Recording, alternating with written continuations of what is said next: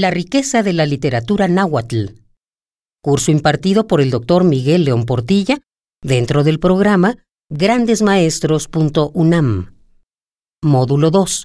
Las expresiones literarias en náhuatl y en maya. Segunda parte. Vamos a ver ahora un huehuetlatoli. Huehuetlatoli. Huehuetlatoli, les voy a decir, son la antigua palabra. Había oraciones a los dioses que son huehuetlatoli. Hay un texto maravilloso que Sagún transcribió que se llama el libro de los coloquios en náhuatl.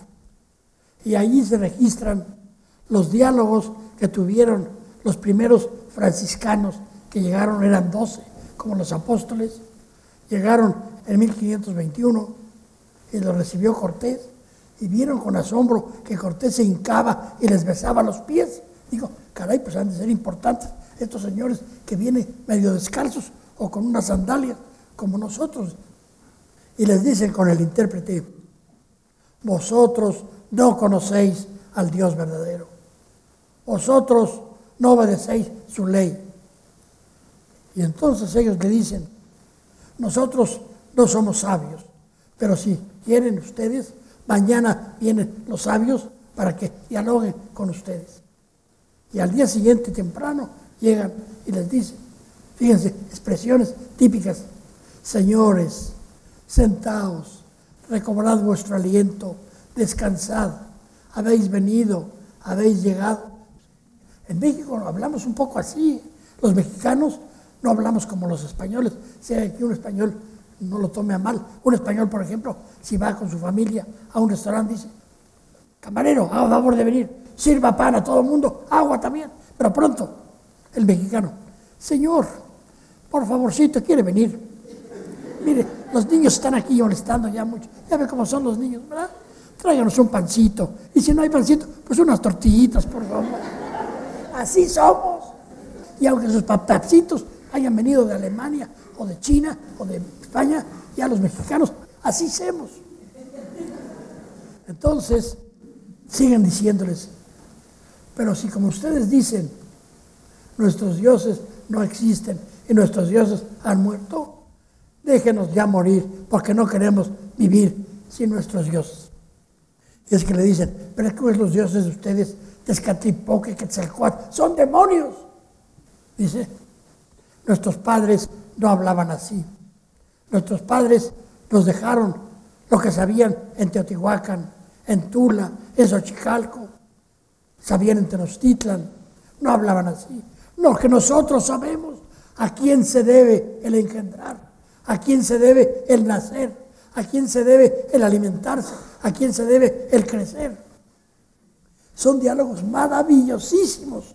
Los publicamos en el instituto, ahora están agotados, pero hay una traducción que hicimos también y creo que la publicó la editorial Yus. Vamos ahora a oír de un Guagatlatoli de los consejos del padre a su hijo. Tú que eres mi hijo, tú que eres mi muchacho, oye estas palabras, colócalas en el interior de tu corazón, inscribe allí esta palabra, estas dos palabras que nos dejaron dichas nuestros antepasados, los ancianos, las ancianas, los reverenciados, los admirados, los que eran prudentes en la tierra. He aquí lo que ellos nos dieron, lo que nos encomendaron la antigua palabra, el huehuetlastoli, lo que está atado, lo que se guarda, lo que está en caja de esteras. Y así tenemos los consejos a la hija, que le dice, mi palomita, mi muchachita, la nacida de mí, tú tienes mi sangre y mi color. Te voy a decir cómo es en la tierra. Tlaco Nemoa, Tlaco Huiloa, por el medio se anda, por el medio se vive. Sabio, ¿no? En griego decían, meden hagan, nada en exceso. Decimos en español mismo, en el medio está la virtud, en medio virtus, decían los romanos. Tenían la misma idea. Si te vas para este lado te caes, si te vas para el otro también, camina por el medio. Y luego dicen, porque el Señor nuestro el dueño de la cercanía y la proximidad, el que es como la noche y el viento, el dador de la vida, nos dio a los hombres y a las mujeres. La risa, nos dio nuestro alimento, nos dio nuestro vestido, nos dio el descanso del sueño, nos dio el acto por el cual se hace siembra de gente, la sexual. Pero si todo saliera que nada más sufrimos, ¿acaso se está siempre llorando? ¿Acaso se está siempre gimiendo? Porque, hijita mía, en la tierra hay águilas y jaguares. Se busca mujer, se busca marido. Qué bello, ¿verdad? Sabiduría. Otra, a ver, ¿qué sigue ahora? Voy a leer esta. Oh Señor, oh tú que gobiernas, Al, Señor al gobernante, otro gobernante. Aquí está la cola, el ala, el pueblo que aquí toma, que aquí se apropia, que en verdad aquí se enriquece, se regocija con lo que proviene, lo cual centella, se recibe de tu preciosa palabra. Aquí también se apropian de tu aliento, preciosa palabra, los nobles hijos de nuestros señores, los que son de tu linaje, realidades preciosas, jades, ajorcas, los nobles hijos de él, sus hechuras, sus descendientes de nuestro príncipe Quetzalcoatl, los que poseen su arte, su encantamiento, por esto han venido a vivir, por esto nacieron. Lo que les corresponde, lo que es su merecimiento, es la estera, la silla del mando, el poder. Son ellos los que llevan a cuestas, los que llevan la carga del mundo. Así luego vinieron a la vida, nacieron, fueron creados cuando aún era el amanecer. Se dispuso, se determinó que ellos fueran señores, que ellos gobernaran. Ven ustedes que hay repeticiones, se dispuso, se ordenó, habéis llegado, habéis venido. Esos son paralelismos frecuentes en náhuatl, muy frecuentes. Ahora le voy a pedir al maestro que nos lea algunos difrasismos, que son dos palabras que se juntan, de las cuales salta como chispa el sentido último, metafórico símbolo. Caistonok in Ticuautli, in Ocelotl. Tú que estás aquí, águila, tú, ocelote, Ven, ese es el guerrero. Tú que eres águila, tú que eres jaguar o ocelote. au in Ticuei, in Tihuipile, y también tú, dueña de la camisa, tú, dueña de la falda, Claro, es la mujer con connotación sexual. El hombre es tú, el de la tilma y el del mashtat, que era una prenda de ropa que cubría las partes pudendas. Y entonces se dice, ¿dónde encontraré yo mi falda y mi camisa? Yo le decía a mi maestro Garibay, ¿dónde encontraré mi falda y mi camisa? Decía, pues póngase chango, encuéntrela. bueno, otro. y Mishpan Quichayagua in Chalchiutli, in. Delante de ti esparce el supremo gobernante, Jades, turquesas. ¿Ven? Jades turquesas son sus consejos, su palabra. Hay un texto bellísimo que dice, las ceibas y los agüehuetes, ahí están altos, verdes, frondosos. Dice, bajo su sombra está uno muy bien. Son nuestro padre, son nuestra madre. Yo se lo decía eso a un maderero del norte de Estados Unidos que dice, ¿cuántos metros cúbicos de madera vamos a multiplicar tantos dólares y que los corten ya? Un poquito diferente, ¿no? Pensar que son nuestra madre y nuestro padre, los árboles, y bajo su sombra estamos bien, o verlos con signo de pesos o de dólares. Eso es humanismo y lo otro es, califícalo como ustedes quieran. Otra. Caotlapou in Toptli, in Petlacalli, porque ha abierto el cofre, la petaca. Es decir, nos ha revelado sus secretos. Y así hay muchísimos, se llaman difrasismos, que así los definió Ángel María Garibay. Ahora vienen el mundo de los cantos, los cuicatl. Cuicani es cantor y cuica, ni cuica, yo canto, ti cuica, tú cantas, cuica, él canta, ti cuica, etc. ¿Qué nos lees? Tlaxcaltecayotl. Otasico yenican tenochtitlan. Ximochicahuacan. In antlaxcalteca. Yehuexotzinca. Este es un canto guerrero que se escribe inmediatamente después de la conquista, en que pinta el enfrentamiento de los españoles y sus aliados tlaxcaltecas y huejochincas en contra de los tenoscas con Cuauhtémoc. Es escrito en náhuatl. Yequen con caquis teuctloxicotencatl in nelpiloni. Ximochicahuacan netleyan. Hualtzatzia in tachcau, in cuautencostli. Cannoc ilhuia in capitan. Ya otonan yemalintzin. Xaxcaltecos, acachinanco, tazico. Huel, xomochicahuacan, netleyan. Hemos llegado aquí esforzados, vosotros, tlaxcaltecas, huexotzincas. ¿Cómo escuchará el señor Chicotencatlan el piloni? Ea, esforzaos. Da voces nuestro esforzado Cuauhtémoc, le dice al capitán y a nuestra madre Malintzin. Hemos llegado a Xaxcaltenco, a Acachinanco. Mucho, esforzaos.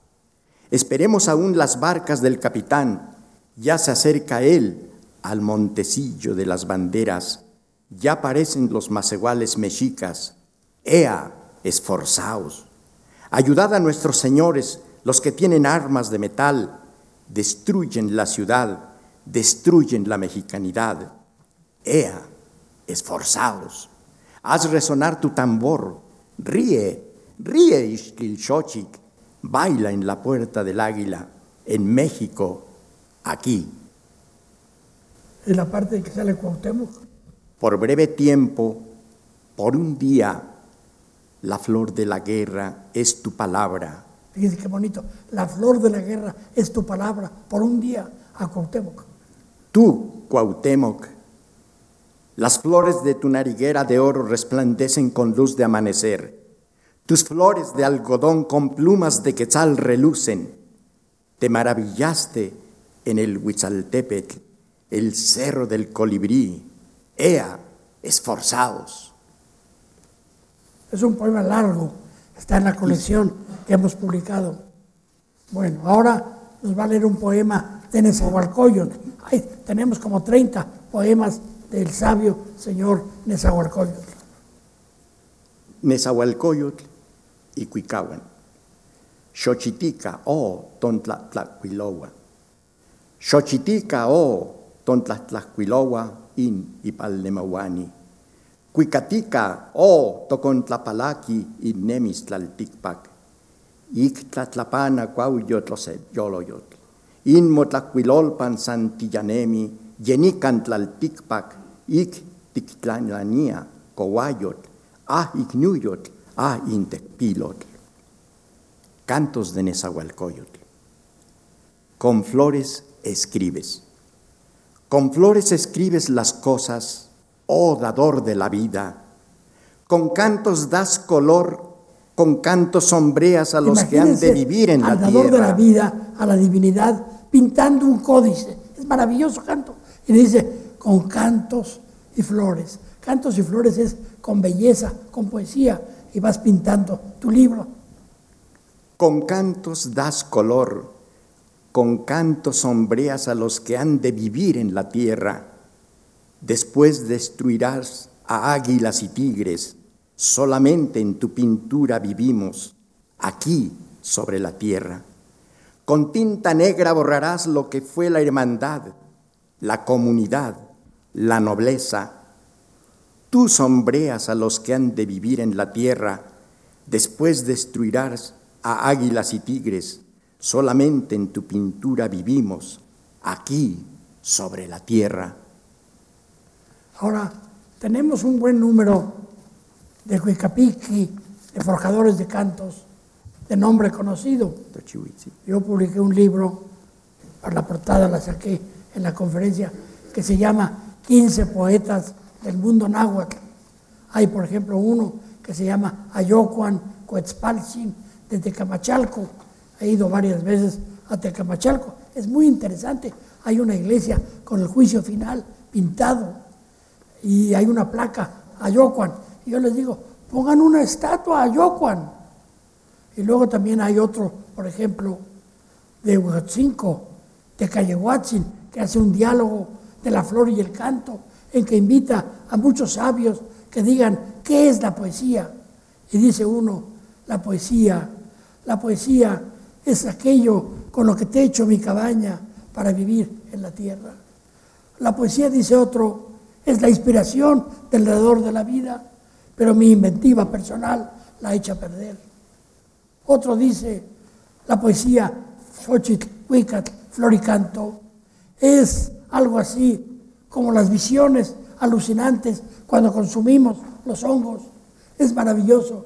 Después se desvanece y quedo cansado. Y sigue así hasta que el señor de Callehuachi les dice, ya tenemos que terminar el diálogo, ya van a pasar el tabaco en las pipas, ya van a pasar el chocolate en las jícaras. Pero yo les voy a decir algo con lo cual todos están de acuerdo.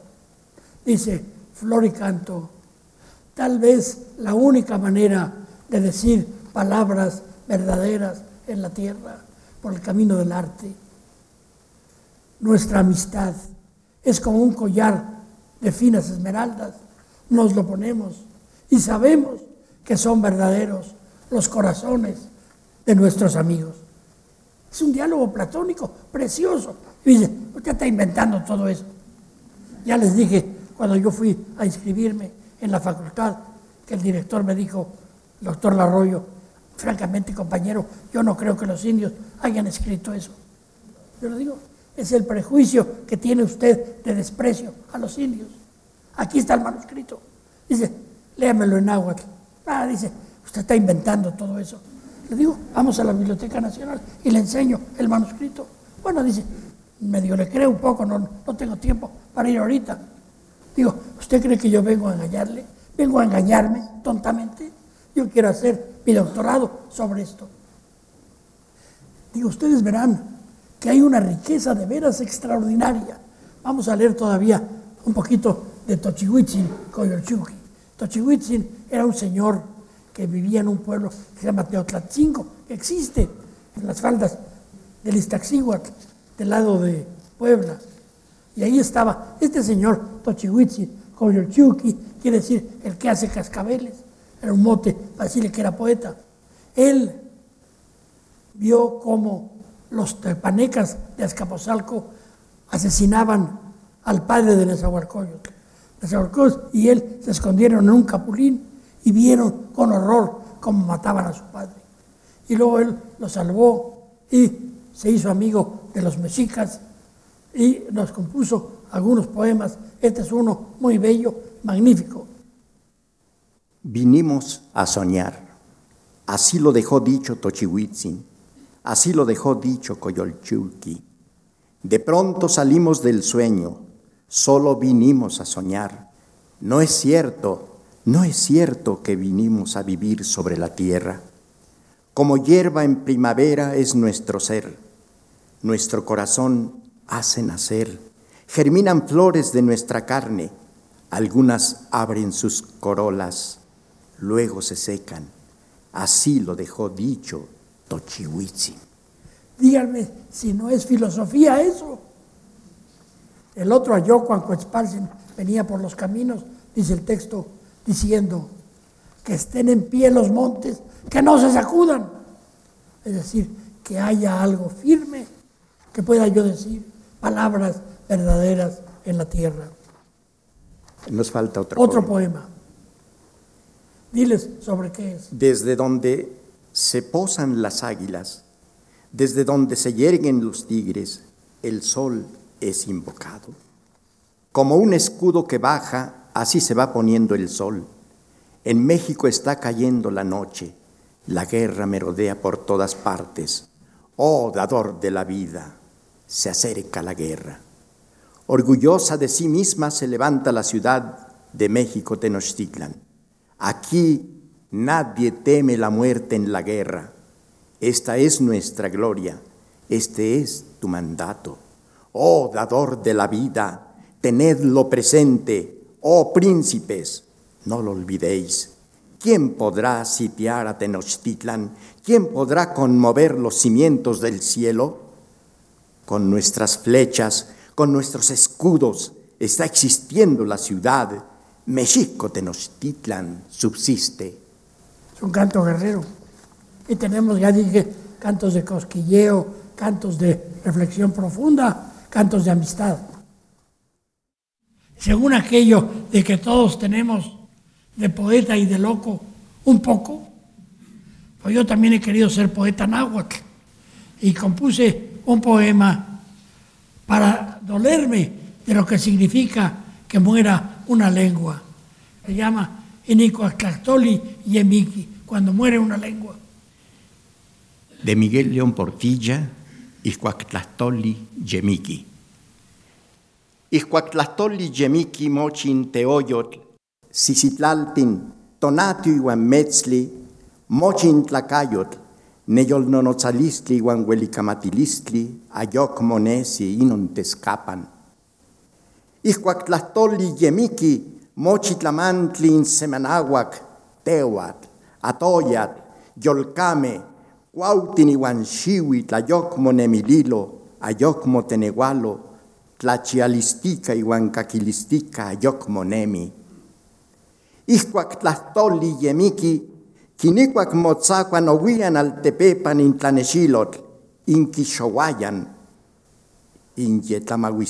setica iwan yoli. Ahora vamos a ir la traducción. Cuando muere una lengua, de Miguel León Portilla.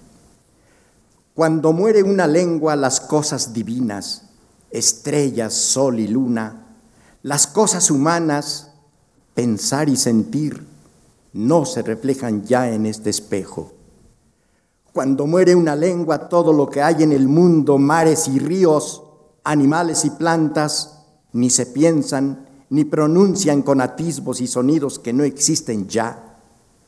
Entonces se cierra a todos los pueblos del mundo una ventana, una puerta un asomarse de modo distinto a las cosas divinas y humanas, a cuanto es ser y vida en la tierra. Cuando muere una lengua, sus palabras de amor, entonación de dolor y querencia, tal vez viejos cantos, relatos, discursos, plegarias, nadie cual fueron alcanzará a repetir. Cuando muere una lengua, ya muchas han muerto y muchas pueden morir espejos para siempre quebrados, sombras de voces para siempre acalladas. La humanidad se empobrece.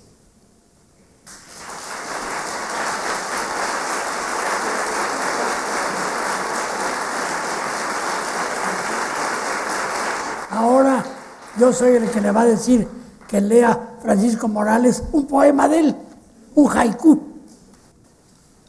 Ahuachli. Ihcuac nimitzista mimiliwi onquetzala huachtona yautimani noyolistic. Traducción. Rocío. Cuando te contemplo, brota rocío de lluvia preciosa en el fondo de mi corazón. Como ven, hemos dado una muestra, una probadita de la riqueza enorme que hay no se conocía antes. Mi maestro Garibay fue quien por primera vez fue abriendo el velo. Es verdad que ya había estudios de alemanes, de franceses, de mexicanos, pero Garibay nos mostró la riqueza humanística, la riqueza humana de esta literatura tan rica.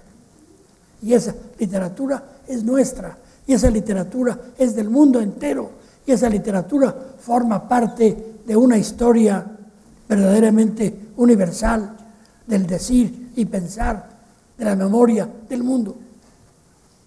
Pues aquí terminamos. Ojalá que les haya interesado.